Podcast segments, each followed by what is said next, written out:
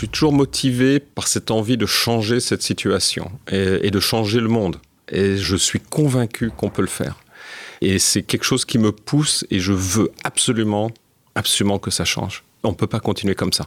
C'est un travail continu presque, parce que la situation change. Mais c'est ça qui est intéressant, c'est qu'il faut s'adapter, il faut répondre aux changements, aux nouveaux besoins, et pousser à ce que tout le monde y participe. Et ça, c'est essentiel. Et c'est faisable, on peut le faire, mais il faut qu'on s'y mette ensemble. Bonjour à toutes et à tous, je suis Alexandre Mars et vous êtes sur RCJ. Je suis ravi de vous retrouver pour un nouvel épisode de Pause, le podcast où on prend le temps. Le temps de s'arrêter, le temps d'écouter, le temps d'explorer, le temps de rire. Chaque épisode est l'occasion de marquer un temps d'arrêt pour aller à la rencontre de mes invités. Ces femmes et ces hommes sont artistes, chefs d'entreprise, écrivains, entrepreneurs, sportifs ou activistes, et ils ont accepté, le temps d'une pause, de nous livrer les dessous et les secrets de leur parcours.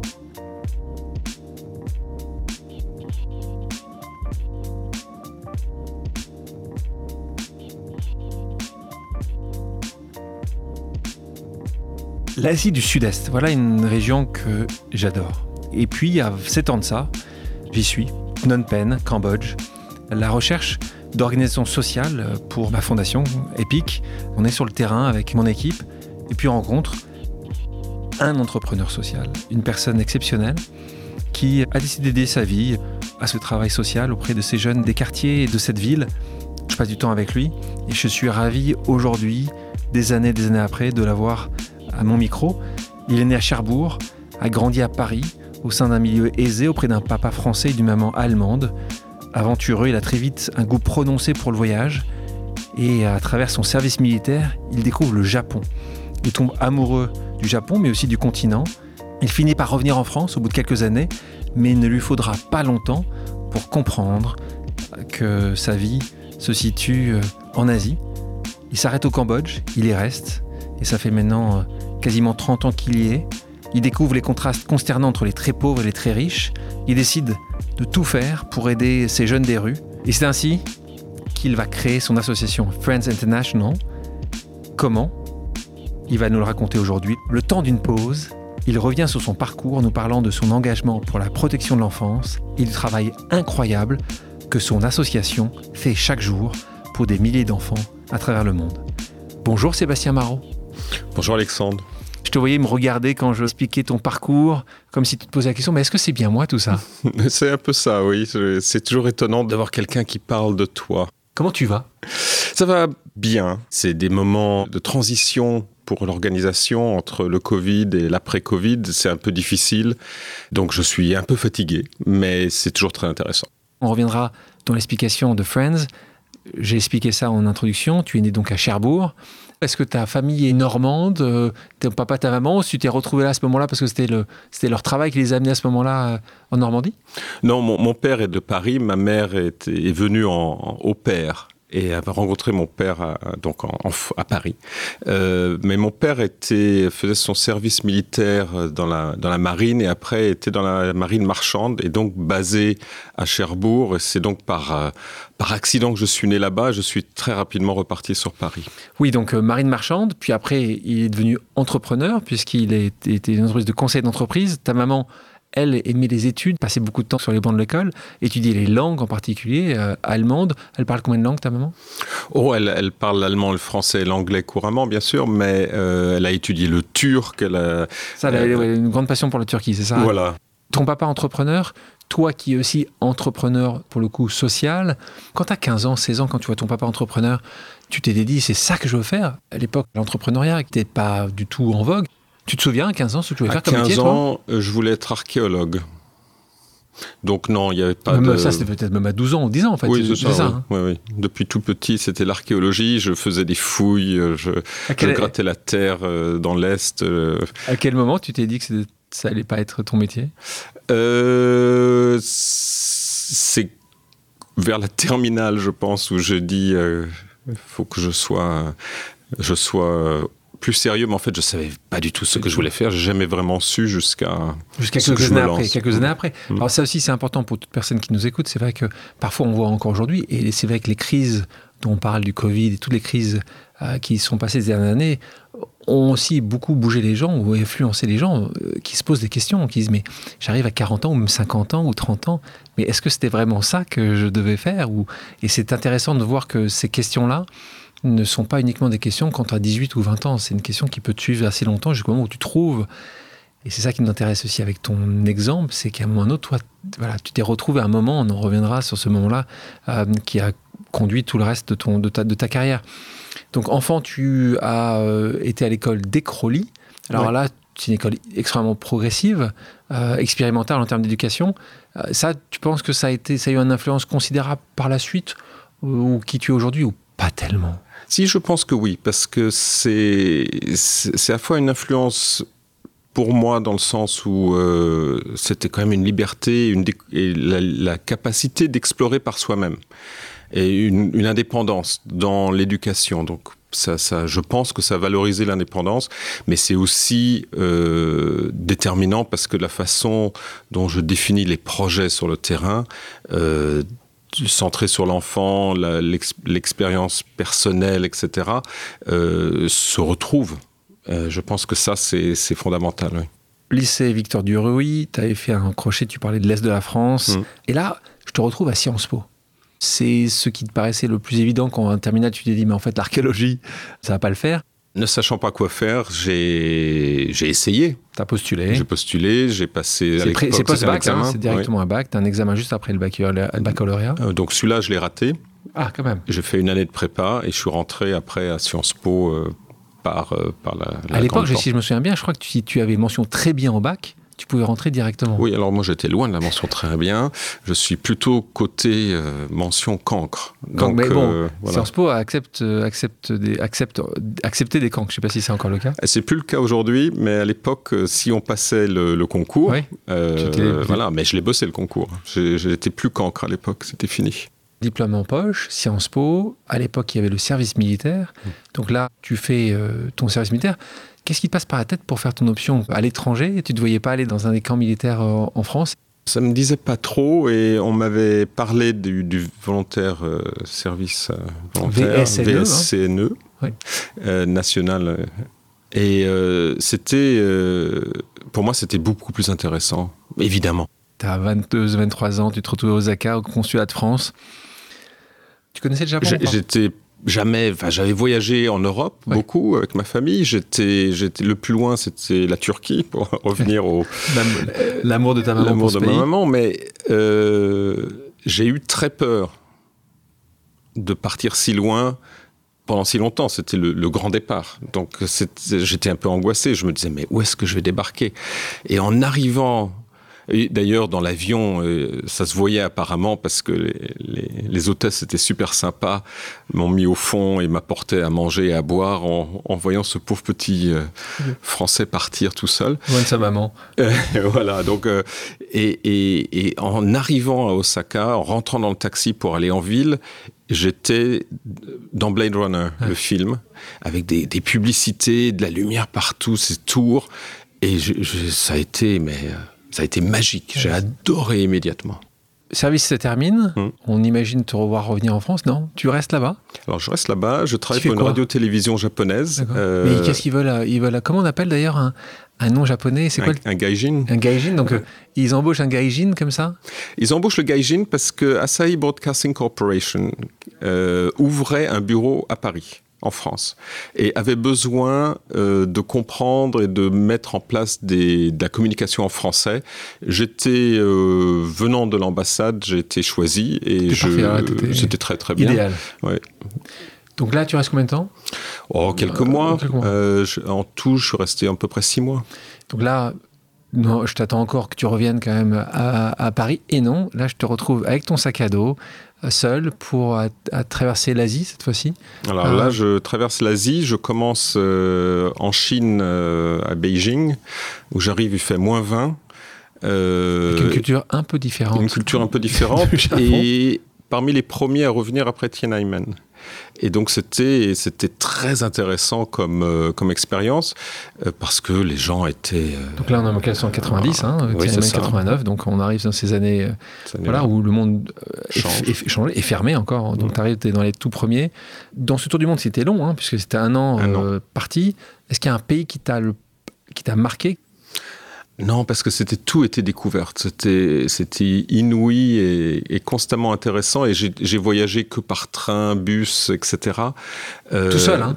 Oui, enfin non. Bah, tu rencontrais des gens sur les. des gens. Et puis j'avais j'avais des, des gens, enfin une compagne qui m'a accompagné un peu plus longtemps.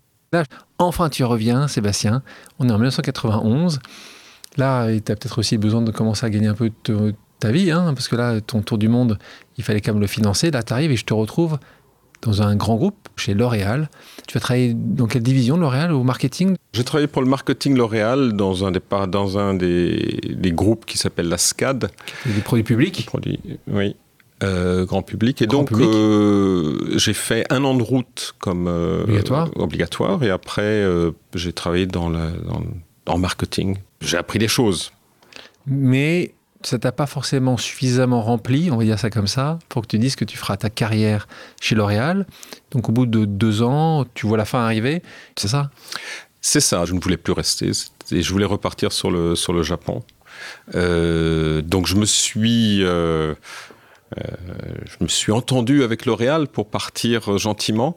Euh, et ça a été, c'était un, départ consensuel, euh, aidé financièrement, ce qui fait que j'ai pu avoir un peu d'argent de côté. Et cela m'a donné la possibilité de partir sur le Japon et de voyager avant.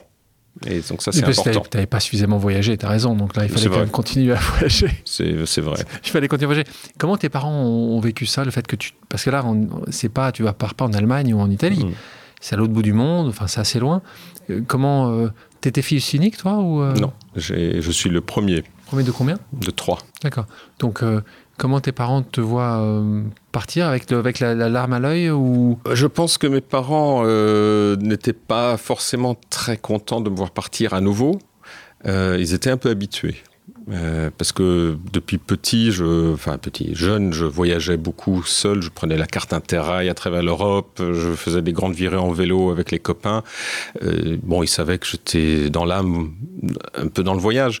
Euh, donc, mais je pense pas qu'ils s'attendaient à ce que je parte pour si longtemps. Quand tu pars là-bas, tu te dis je vais trouver un job là. Tu avais déjà une proposition de job. Alors, je partais à l'aventure. Juste avec un peu d'argent, hum. une valise, et tu es reparti là-bas. Alors, ce que je voulais faire, c'était avant d'arriver au Japon, prendre quelques semaines de, pour découvrir d'autres pays euh, que je n'avais pas encore vus en Asie. Et j'avais le choix entre le Vietnam, le Laos ou le Cambodge. Et le Cambodge était donc, le sud-est. Euh, le Cambodge étant dans, euh, dans les news avec euh, les accords de paix de 92, il y avait, on parlait beaucoup du Cambodge. ça me semblait intéressant. Et donc j'ai opté pour le Cambodge. Quand tu arrives à Osaka, tu nous en parles avec des étoiles dans les yeux. Là, tu arrives à Phnom Penh, j'ai pas l'impression que les étoiles soient au même niveau dans tes yeux, en fait. C'était pas des étoiles du tout. C'était fascinant, mais c'était euh, c'était glaçant. De, cette dureté, dureté d'une, euh, ça faisait peur. Euh, il y avait bah, il n'y avait pas d'électricité ou très peu. le monde, soyons clairs, pour les gens connaissent l'histoire, mais il y a eu quand même des années et des années où tout s'est arrêté. Euh, une dictature euh, abominable, sanglante. Les Khmers rouges de 75 à 79 et puis après de 79 à 89 une occupation euh, vietnamienne qui a été aussi extrêmement difficile. Très violente aussi. Et puis depuis le début des années 90 un, espoir de retour à la démocratie. Tu te retrouves dans un pays qui s'ouvre, donc qui tente de s'ouvrir. Et la violence et le traumatisme des gens est, là. Et les gens ont des armes euh, les portent et les utilisent. Euh, c'est d'une violence euh, extrême. j'ai eu, eu pas mal d'aventures un peu difficiles et très très violentes. C'était un pays dangereux. À quel moment tu te dis ça va plus être que ça va être plus que deux semaines? Parce qu'au début tu pensais rester deux trois semaines. C'est ça. Il y a eu plusieurs choses qui sont passées. D'abord j'ai eu j'ai commencé à à regarder un peu ce qui se passait. On m'a offert un job euh, de prof dans une école. Prof d'anglais? Euh, De prof d'anglais. ce qui est un comble. Et euh, c'était juste pour, je pensais vraiment court terme. Les, deux, trois semaines, c'était deux, trois mois. mais c'est resté, donc je suis arrivé le 1er, 1er avril 94. Ce qui s'est passé très très rapidement, c'est que j'ai rencontré et j'ai vu les enfants en détresse dans la rue. Et euh, c'est en fait en sortant d'un restaurant tard la nuit. Donc au Cambodge, tard la nuit, à cette époque, c'était après le coucher du soleil, 6h30. Après 6h30, il valait mieux pas être dehors. Et je suis sorti, il faisait sombre. Euh, et deux choses sont arrivées en même temps. En sortant de ce restaurant qui était près du marché central, un grand bâtiment euh, colonial français somptueux, je me suis tourné et sur ma gauche, il y avait 15-20 gamins qui dormaient sur des, sur des cartons. Et à ce moment-là, une voiture euh, noire, euh, vitre fumée passe. Et j'ai eu un, j'ai eu un déclic. J'ai eu une, j'ai eu un, euh, j'ai une colère qui est montée. bon, avec l'analyse, ma colère, c'était à la fois la, justice sociale ou l'injustice sociale en l'occurrence, les très riches et les très pauvres. Et ça, j'ai toujours eu beaucoup de mal Comment tu expliques que cette injustice, elle t'a toujours plus qu'agacé? Elle n'est pas acceptable à tes yeux. Tu n'as rien vécu de ce type-là? Un peu. Parce que c'est vrai que du côté français, c'était voiture de luxe. Euh, du, côté allemand, c'était, c'était ouvrier euh, pauvre. Oh. Donc je connaissais les deux. Euh, j'ai vécu à Sarreguemines.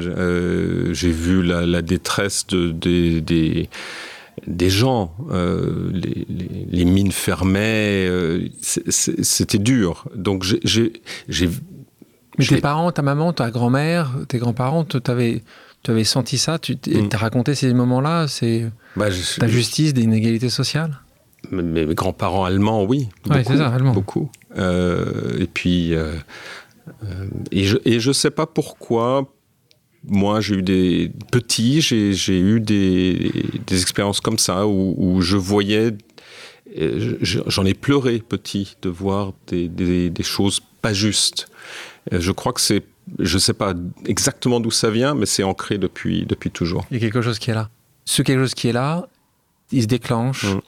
ce soir-là, quand tu vois cette injustice la plus totale entre des gamins qui ont rien et cette voiture de luxe. Exactement. Qu'est-ce que t'en fais là? Je dis, il faut faire quelque chose. Ce que tu fais, c'est que tu leur apportes régulièrement de la nourriture. C'est un premier pas. Hein. Et ça dure combien de temps ça? Ça n'a pas duré très très longtemps parce que euh, rapidement j'ai vu que, ces enfants, ce groupe-là, euh, d'autres étrangers venaient et les nourrissaient aussi. Et euh, il y en avait au moins 3-4 et que ces jeunes, j'ai calculé, hein, ils, ils, recevaient 8 repas par jour.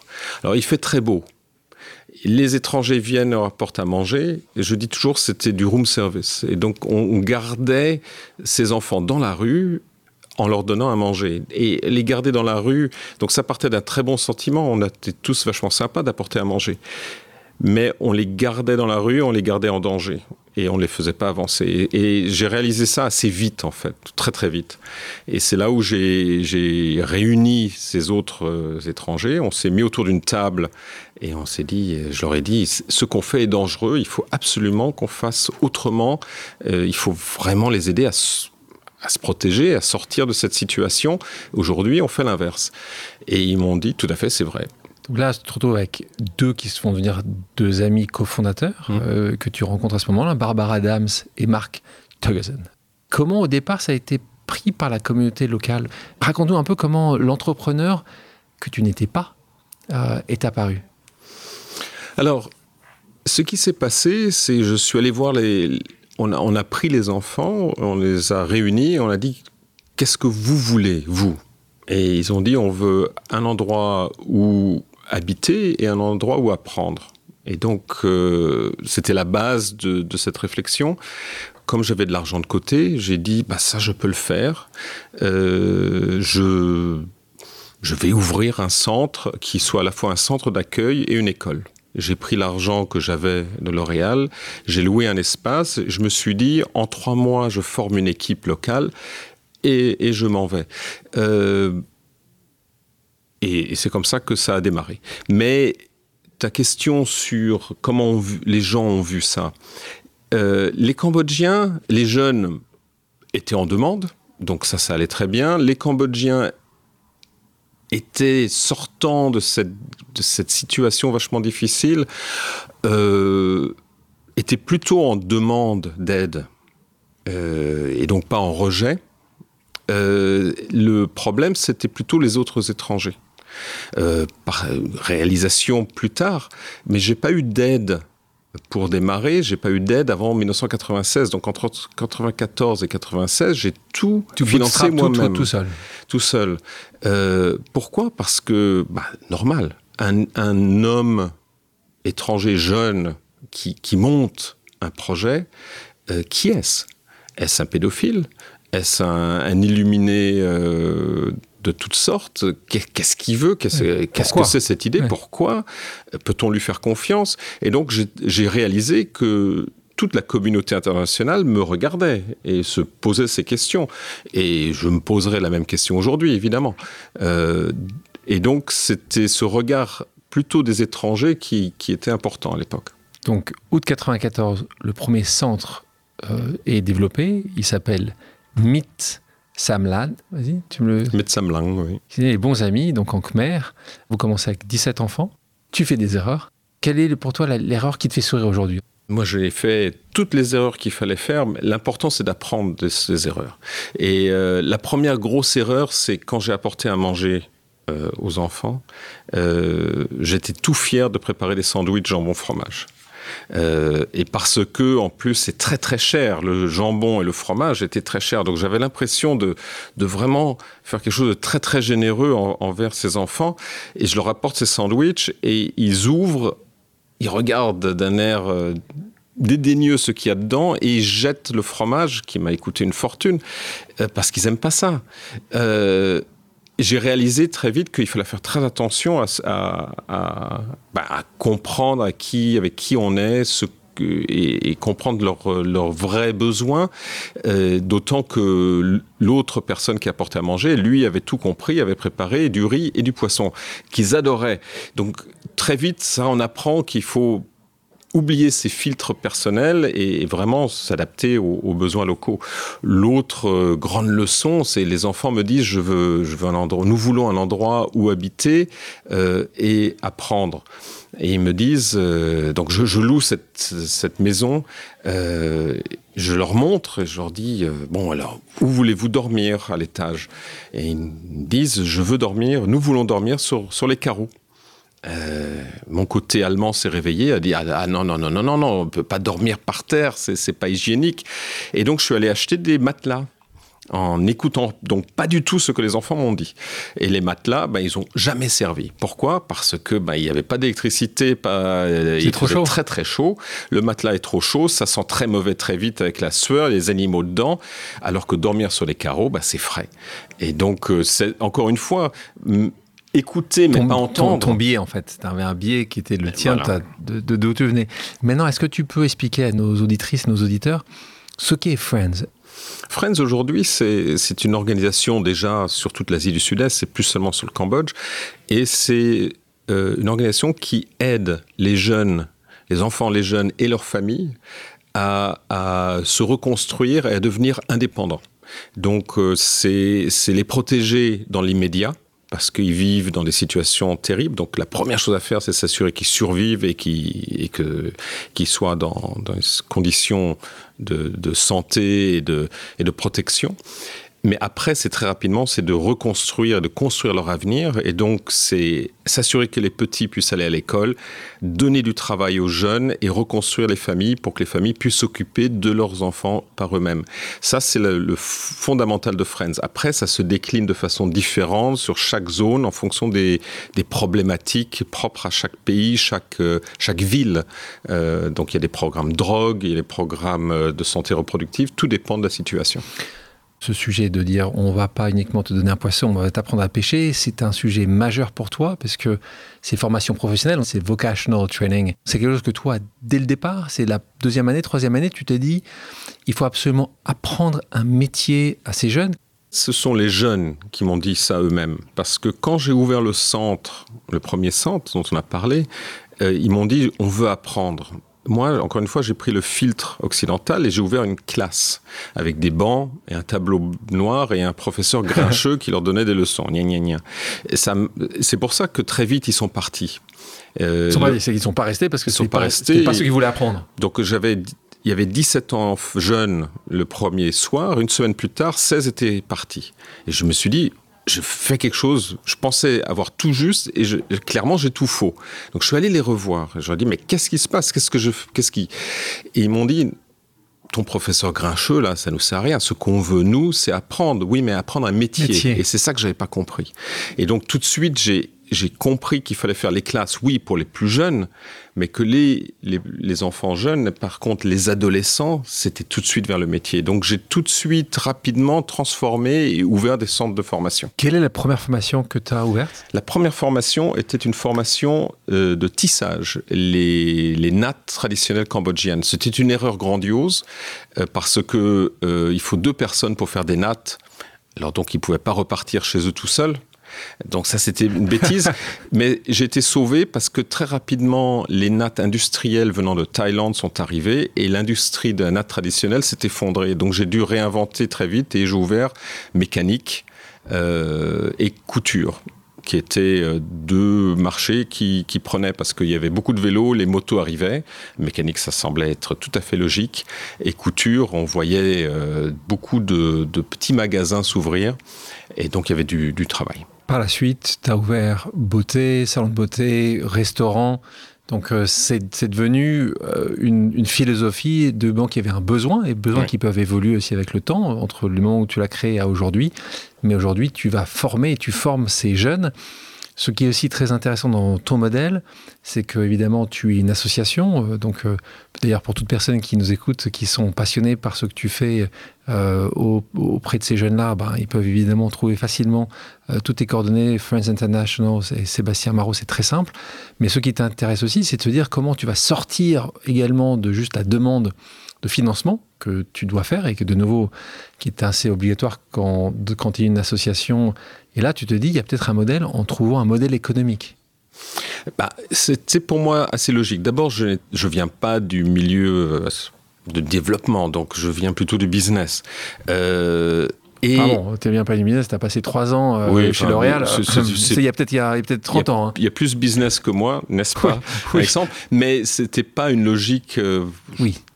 Voilà. Donc après, quand j'ai ouvert en 95 les premières formations, euh, je, n'avais toujours pas de financement. Donc tout l'argent venait de ce qui restait au début euh, de l'argent euh, de L'Oréal, après de ce que je pouvais prendre de chez mes parents, de mes amis, etc. Et puis la nuit, je travaillais, je, je traduisais un journal du français à l'anglais. Et c'était mon revenu, parce que j'avais pas d'argent. Donc c'était tout mon argent partait à faire fonctionner le centre. Or, une formation professionnelle est affreusement chère. Et pour moi, c'était donc absolument logique qu'on vende les produits faits en formation. Euh, ça permettait de financer. C'est une logique pure. Et je me suis fait immédiatement attaquer par les associations environnantes en disant Sébastien, mais tu es une association, tu es une ONG, tu ne peux pas faire du business. Et j'ai répondu bah, Vous ne me donnez pas d'argent, moi je fais ce que je veux. Et c'est comme ça que quelques années plus tard, on est venu me voir, euh, d'abord euh, la SCOL et puis la Schwab Foundation, le, World Economic Forum, qui se sont dit, Sébastien, tu es un entrepreneur social. Et je dis, ah c'est ça, c'est ça. C'est ça, ça, ça, que ça veut dire. Donc, mais c'était une logique de, liée aux besoins. Donc là, tu parlais de de nouveau les gens qui ne connaissent pas très bien ce secteur du développement. On parle de Skoll et on parle de Schwab, qui sont deux organisations très importantes, très reconnues dans le marché du développement mondial, qui, euh, au bout de quelques années, en disant ça, ont reconnu en fait, ont mis un tampon sur le travail exceptionnel que vous faites au quotidien. Euh, mais de nouveau, ça paraît peut-être assez, euh, assez logique pour les gens qui nous écoutent. Je peux vous assurer que ça l'est peu. Déjà qu'on parte sur de la formation professionnelle euh, ça paraît évident dans un pays comme la France ou la Belgique ou la Suisse ou, le Canada, mais en tout cas, c'est pas forcément la même chose ailleurs. Et deuxièmement, d'en faire, un business. Donc, euh, euh, dans les années, dans les pré-Covid, où tu arrivais où, où ces revenus qui était euh, généré par le travail que faisaient les gens qui étaient en formation. On parle du restaurant, on parle de tous les produits que vous vendiez, du salon de beauté. Ça arrivait jusqu'à 40-45%. C'est à 50% de, de ton budget, c'est ça? C'est 45% de mon budget de l'organisation au total était, était oui, couverte. par, par nos revenus euh, des business de formation. C'est quand même assez, assez, assez incroyable. C'est assez haut unique. et assez unique. on a regardé un peu ailleurs et il n'y a pas d'équivalent. Tu te retrouves avec plus d'argent du tout parce que tu avais quand même tes, tes, tes, traductions de la nuit, au bout d'un moment, avais, voilà, ça ne générait pas suffisamment pour euh, financer. Et tu te retrouves en 96, deux ans après le début de cette merveilleuse aventure, sans rien, à deux doigts de fermer. Et là, il y a. Euh, est-ce que c'est une rencontre? C'est une fondation qui va financer? Fondation australienne, c'est ça hein? C'est le gouvernement australien. C'est le gouvernement australien. En fait, ce qui s'est passé, c'est que j'avais déposé une demande euh, au gouvernement australien, AusAid, et euh, j'avais pas de réponse. Et euh, un vendredi soir, je réunis toute mon équipe et je dis là, on n'en peut plus. J'ai plus d'argent, je suis crevé, je peux plus. Euh, on va, on va fermer. C'est vraiment notre dernière, on est dernière ligne droite. On savait plus très bien quoi faire. Et puis le lundi, après le week-end euh, un peu triste, euh, Ozaid m'appelle en me disant que bah, mon dossier avait été accepté. Et donc c'est le début euh, des, du financement, parce que en fait tous les donateurs attendaient qu'un premier se mette en ligne, et le premier a tiré d'autres. Deuxième, puis le troisième, puis une sorte de, de, mouton de panurge où les gens vont, vont suivre. Un mois après, c'était fini. On, ne se parlerait pas. On se parlerait pas. Aujourd'hui, je serais au Japon. Tu, tu le regrettes pas? Tu regrettes? Non. Non, non, bah, l'aventure est, fabuleuse. Je ne sais pas quelle aurait été mon aventure japonaise, mais je peux pas, je regrette absolument pas. Donc, je reviens sur euh, la question juste euh, précédente. On parle de l'Asie, tu lances à Phnom Penh, OZ de finance. À quel moment tu dis, mais ce modèle-là, il fonctionne bien, je vais pouvoir l'amener ailleurs? Est-ce que tu as d'abord euh, tu as déjà ramené le modèle à Siem Reap, donc en Cambodge, ou est-ce que tu es d'abord allé à Bangkok, ou au Laos, au Myanmar? Raconte-nous un petit peu Comment ça s'est passé à partir de là, on est en 96, ça y est, un peu de financement. Quel est le moment où tu, tu, tu, tu développes le second centre? Quelle année? Alors, c'est, ça a pris 10 ans. 10 ans. Euh, de, pour monter le projet, pour monter mes équipes sur, euh, sur Phnom Penh, de monter le modèle lui-même. Bien sûr. Euh, et, c'est seulement après ces années-là que de travail, de, de fond, j'ai euh, décidé de, faire de Mitsamlang, le, le, programme à Phnom Penh, une ONG locale. Et cela m'a permis de me concentrer sur le développement international avec euh, un, projet euh, sur Siem Reap et un projet sur le Laos. C'est Laos après, ce premier pays. Premier pays de Laos. Et donc là, c'est à ce moment-là où tu changes, enfin, tu crées ce nom Friends International. C'est à ce moment-là? c'est à ce moment-là. Euh, donc ça, ça s'appelait avant euh, Mitsamlang Friends, parce que c'est la traduction anglaise.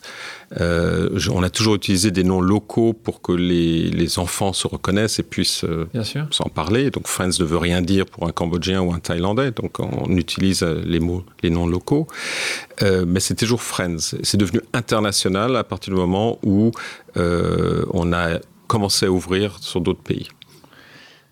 Donc pays aujourd'hui, Thaïlande, Laos, Myanmar, Indonésie, Indonésie Cambodge. Cambodge. Donc, tu as ces cinq pays. Donc, c'est ces pays-là où tu gères directement des programmes.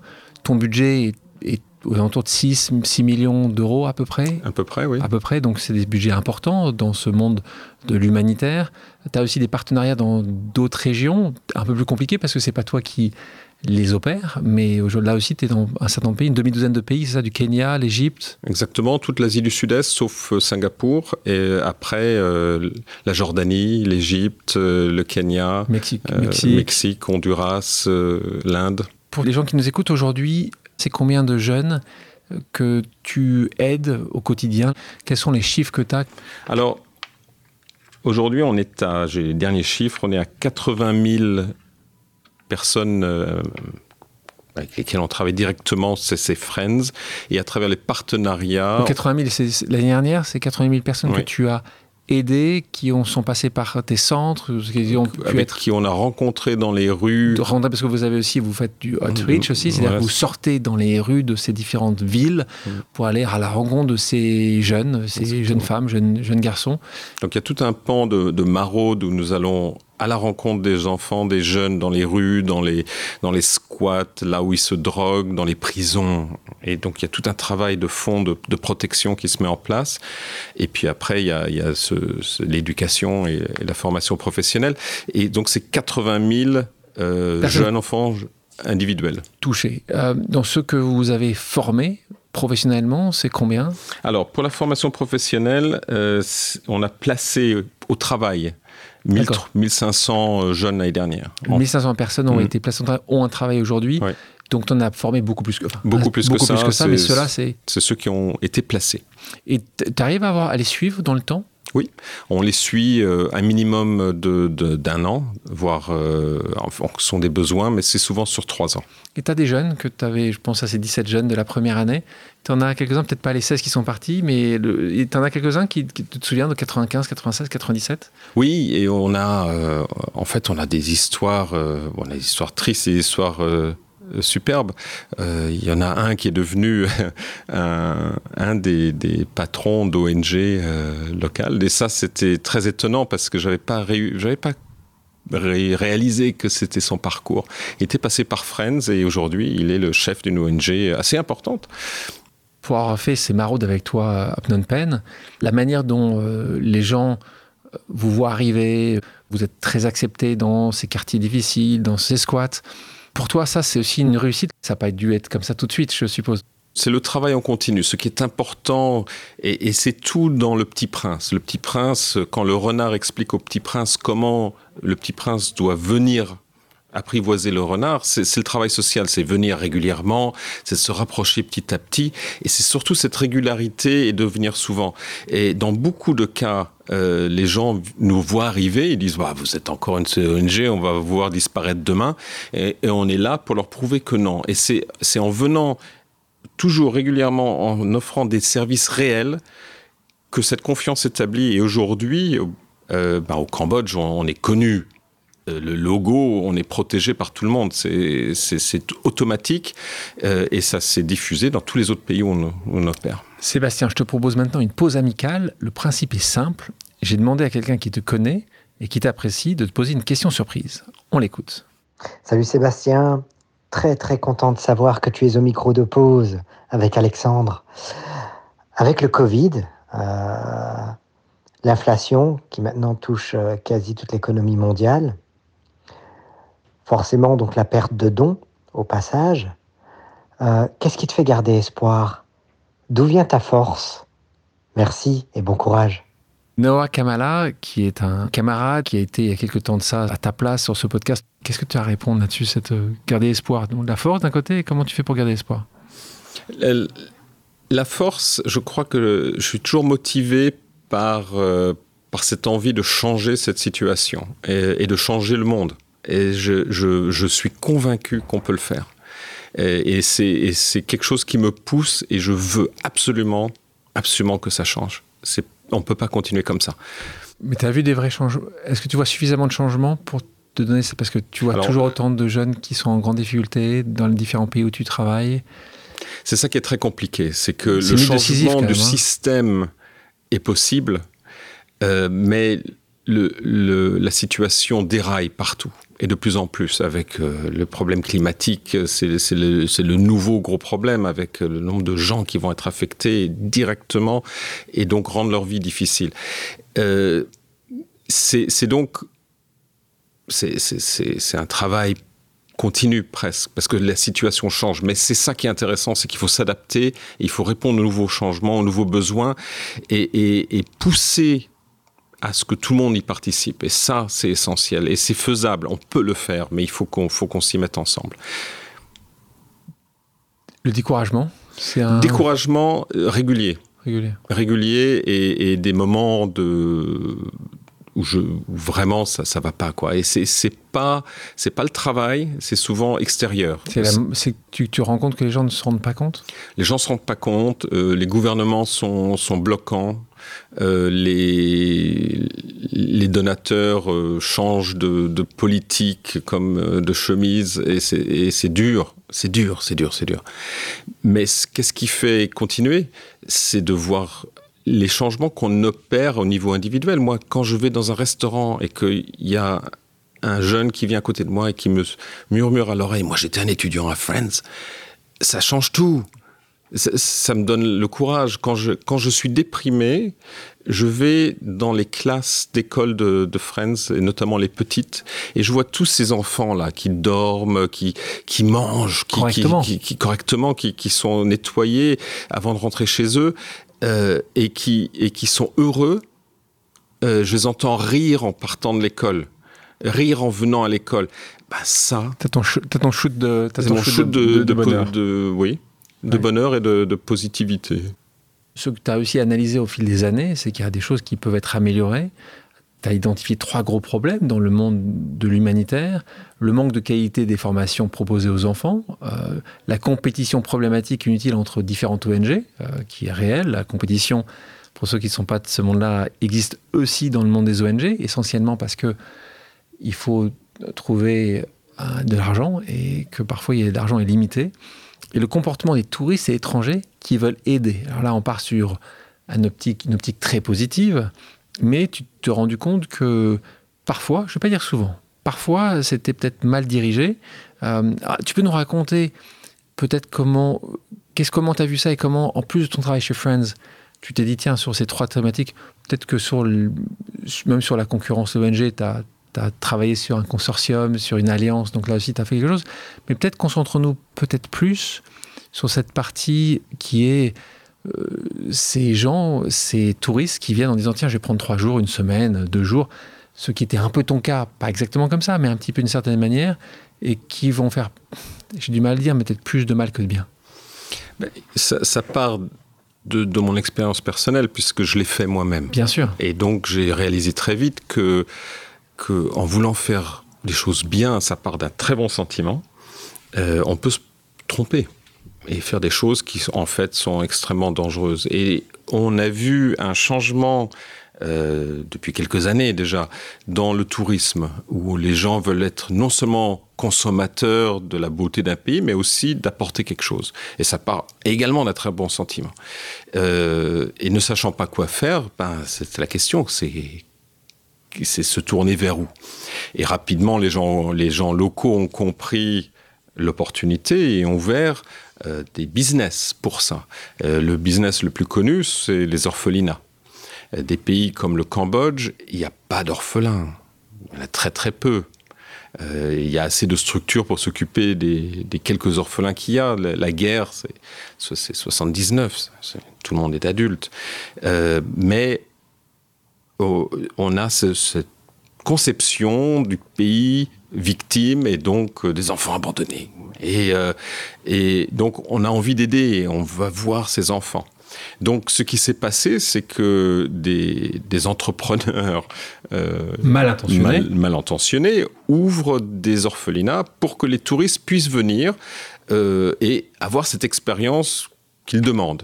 Or, comme il n'y a pas d'orphelins dans le pays, on est bien obligé de trouver des enfants pour remplir ce centre et on les prend aux familles. Donc on arrache les enfants aux familles pour les mettre dans un centre pour que les touristes puissent venir euh, avoir une expérience. Euh, sans que eux se rendent compte que en fait ces enfants euh, ont été arrachés et après en plus c'est la logique commerciale derrière parce que pour l'objectif c'est d'avoir de, des touristes heureux qui, ont l'impression de contribuer et puis qui donnent de l'argent évidemment. Donc le modèle économique c'est quoi? C'est que mes enfants doivent avoir l'air pauvre malheureux un peu malade et mon sang doit être un peu déglingué euh, les, murs euh, qui tombent en ruine. Comme ça ça donne envie aux touristes de donner de l'argent et c'est ça l'objectif. Le touriste donne de l'argent. Or je vais pas réparer mon, mon toit, je ne vais pas euh, habiller mes enfants et les rendre plus, plus, les nourrir, etc., parce que je casse mon modèle économique. Donc, l'argent part dans la poche de ces, de ces gens mal intentionnés. Les victimes sont les enfants et les pigeons, c'est les touristes. Sébastien, j'ai envie de te proposer une deuxième pause amicale. On l'écoute. Bonjour Sébastien, Nathalie Sauvanet, responsable des solutions philanthropie de BNP Paribas West Management. Friends International est soutenu par des donateurs et philanthropes de différents pays. Est-ce que tu vois une différence d'approche dans leur soutien? Et est-ce que, avec la Covid-19, tu vois une modification de leur comportement? Merci. Nathalie Sauvanet, qui euh, travaille pour une grande banque, BNP Paribas, et qui gère justement tous ces sujets de philanthropie. Alors, il y a certainement une différence de culture entre les pays anglo-saxons et la France. Euh, il y a beaucoup plus de fondations euh, qui sont montées aux États-Unis euh, et c'est devenu un, véritable une industrie énorme de, de, de, ce, de, de, cette contribution. Donc ça, c'est assez intéressant. Par contre, après, ce n'est pas forcément par pays, mais c'est par type de, donateurs. Le, les, privés euh, c'est un travail différent, c'est-à-dire que le, privé, une fondation ou un donateur comme un gouvernement sont trois donateurs complètement différents et c'est à peu près les mêmes dans chaque pays. Euh, c'est la, façon dont les donateurs structurent leurs dons euh, et demandent le qu'est-ce qu'ils attendent de nous comme information pour pouvoir donner et qu'est-ce qu'ils attendent comme information pour, euh, pour justifier. Et ça, c'est complètement différent par type de donateur. Après, chaque pays, c'est à peu près la même, la même logique. Donc tu dis que que ce soit une, un particulier, que ce soit une entreprise ou que ce soit un gouvernement, que ce soit le gouvernement euh, français, allemand ou américain, c'est à peu près la même demande, la même chose pour les familles. À peu près, à la, peu même près chose. chose. Les crises? Les crises, euh, alors après le Covid, euh, il y a eu, euh, pendant le Covid, il y a eu des, dons de soutien énormes euh, parce que c'était l'urgence. Les gens avaient besoin de manger maintenant. En Asie, les gens vivent au jour le jour. L'industrie du textile, l'industrie du tourisme s'étant effondrée, les revenus avaient disparu, les gens mouraient de faim. Après, si en plus il y avait les, fermetures de zones entières pendant pour des raisons de santé, euh, on ne pouvait pas sortir, euh, on ne pouvait plus travailler, les gens n'avaient plus à manger. Donc il fallait faire de la distribution d'urgence massive. Et, euh, on a eu de la chance parce que beaucoup de donateurs ont répondu présent. Que ce soit les donateurs institutionnels, les privés, les fondations, tout le monde a été très flexible dans la plupart des cas en disant ok on y va on change notre soutien on rajoute de l'argent parce qu'on voit le problème et ça ça ça nous a aidé à tenir pendant le covid et, et, à, et à soutenir tous ces gens.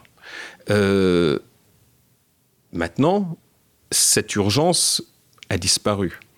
Sauf qu'elle n'a pas vraiment disparu parce que l'urgence s'est transformée comme disait noah à l'instant c'est une urgence économique maintenant. Avec l'inflation, euh, c'est très très dur. Des pays comme le Laos, l'inflation a été galopante.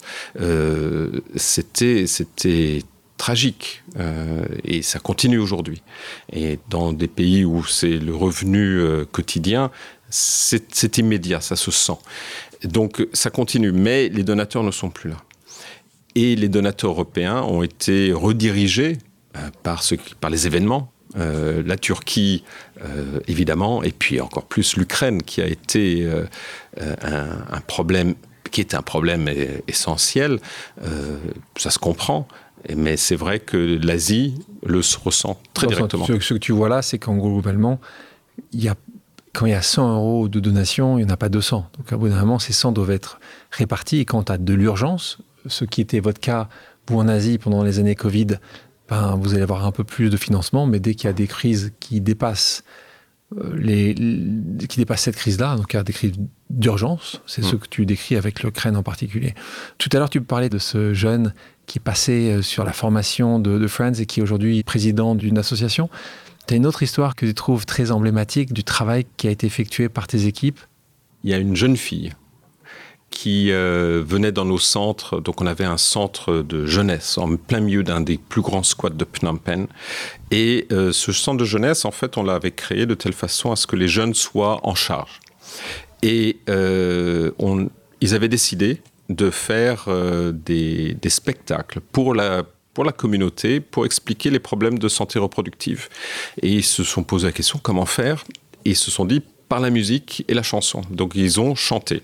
Et on a enregistré une, cassette qu'après on utilisait aussi. Euh, et cette jeune fille a trouvé euh, que finalement chanter c'était vachement bien. Et elle avait une belle voix. Euh, et elle est devenue une des plus grandes stars du Cambodge. et c'est super, elle est venue pour, pour notre anniversaire il y a quelques années et a chanté pour les enfants de la génération suivante. Et c'est. Elle n'a pas oublié. Elle n'a pas oublié. Et ça, c'est super. Comment tu arrives à te projeter dans ce que tu as construit et ce que tu veux continuer à construire, vu que tu n'as pas de modèle économique maximum à 50% de tes revenus? Comment tu comment arrives à te projeter? Alors, moi, j'ai un, problème de fond euh, qui est très personnel, qui est que euh, ben, j'ai toujours été sous contrat local. Donc, j'ai pas de retraite. Euh, je suis donc obligé de travailler très longtemps. je ne vais pas avoir le choix. Ça, ça va être, euh, ça va être et la ton réalité. Épouse, et ton épouse, pareil. Je et mon épouse, pareil, qui, qui, qui, est aussi une entrepreneuse euh, sociale. Donc, ah, donc là, là c'est les marots, là. Les, les marots, le, le, maraud, il va devoir, euh, il va devoir travailler longtemps. Euh, ça, c'est une chose. Après, c'est dangereux de lier une organisation à une personne. c'est un peu le cas avec toi, quand même. C'est malheureusement difficile de ne pas. Et c'est la fragilité des organisations en général, c'est que ça dépend souvent d'une personne. Euh, moi, ce que je pense, c'est qu'il y a énormément de des gens brillants, des nouvelles générations qui arrivent. Euh, eux ont besoin de leur place et ils sont pas là pour forcément reprendre mon travail. Euh, s'ils sont super brillants, ils vont vouloir faire le leur. Et tel que je le vois, les années qui viennent là, maintenant, c'est d'être beaucoup plus, encore plus, en soutien à ces jeunes pour développer leurs propres idées et créer la prochaine génération. Parce que comme ça, on multipliera par 10, 20 ce que fait Friends, parce qu'il y a 10, 20 personnes qui prennent le relais. Et tu vois déjà cette nouvelle génération dans tes équipes, tu les vois, tu, tu peux imaginer? Pas seulement dans les équipes, euh, Sur le terrain. on a tout un projet, un programme d'incubation à la fois de jeunes Cambodgiens, non pas forcément de, très très pauvres, mais des jeunes euh, bon, pas, pas, aisés, mais qui ont des idées, euh, qui ont fait des études, mais qui viennent avec une idée de business. Et ça, on les aide à démarrer ça. Et maintenant, des jeunes qui veulent démarrer euh, une entreprise sociale ou euh, une ONG pure et dure, et on les aide à créer ce concept, à le mettre en place. Mais ça n'empêche pas que toi, l'attachement de Friends à Sébastien, Sébastien Friends, n'est pas prêt de s'estomper. Je crois que malheureusement, c'est la logique du, du secteur, secteur, souvent. Sébastien, je te propose maintenant une dernière pause amicale. On l'écoute. Salut Sébastien, c'est Nicolas Crosta. J'espère que tu vas bien. J'ai une question pour toi quand tu réponds à toutes ces années de, travail extraordinaire que tu as fait avec tes équipes au Cambodge, en Asie du Sud-Est, euh, quelle est la chose de laquelle tu es, tu plus fier et quelle est la chose la plus importante qui, qui te reste à accomplir? Merci. Ciao. Question de mon ami Nicolas Crosta, Nicolas que j'aime beaucoup et tu le sais, puisque c'est avec Nicolas qu'on est venu la première fois te voir euh, il y a sept ans de ça euh, sur le terrain à Phnom Penh. Nicolas qui travaillait à l'époque, qui était responsable du programme chez Epic. Depuis, il, est devenu entrepreneur. Ça aussi, ça a été un, choix et, euh, et, une évolution chez lui, puisqu'il est président fondateur d'une entreprise qui s'appelle Impact 46 et il est aussi président ou directeur, c'est sa femme qui préside une organisation sociale que tu connais qui s'appelle Bandek, qui est justement pas au, au, Cambodge, mais qui est en Thaïlande, euh, à, à, à Chiang Mai. Qu'est-ce que tu réponds à notre ami Nicolas? Une chose qui te rend le plus fier? Ah, c'est très difficile. euh, Sans doute euh, ce concept des, des agents Child Safe. Les agents Child Safe sont des gens dans les communautés qu'on identifie et qu'on forme et qu'on soutient à protéger les enfants et les jeunes. Et, en fonction de là où ils sont et de leur, de leur parcours personnel, euh, on peut les spécialiser sur certains domaines. Par exemple, on a des, euh, des agents pour la drogue, hein, avec, ils travaillent directement avec les drogués, souvent eux-mêmes des anciens drogués ou des drogués d'aujourd'hui, euh, dans, la, dans la prostitution, dans, dans les enfants de la rue, et on les, on les soutient à, protéger ses enfants. Et, et ce réseau de bénévoles, parce qu'on ne les paye pas, euh, qui, sont là nuit et jour, là où nous ne pouvons pas être quotidiennement, ça permet de créer un, réseau de protection en continu. Euh, qui est facilement réplicable. Donc, on a déjà beaucoup de partenaires ONG qui le répliquent dans d'autres, pays. Et ça, ça fait une énorme différence euh, dans le quotidien de ces enfants. Et c'est pour moi l'avenir. Et qu'est-ce qui te reste à accomplir? Parce que tu me parles de l'avenir, est-ce que tu penses que c'est ça? Qu'est-ce qui te reste à accomplir? Qu'est-ce qui me reste à accomplir? Il me reste à accomplir pas mal de choses. Il me reste à accomplir un, à passer à, à l'échelle suivante avec des projets comme le réseau d'ONG et le réseau Child Safe, qui pour moi sont des réponses systémiques aux problèmes euh, c'est en changeant les systèmes et en construisant des nouveaux systèmes qu'on trouvera des solutions. Euh, et, ça, pour moi, il y a, une opportunité énorme et beaucoup encore à faire. Je vous propose maintenant une pause musicale. Sébastien, quelle est ta chanson culte? Les Sisters of Mercy, Black Planet. On va en écouter un extrait.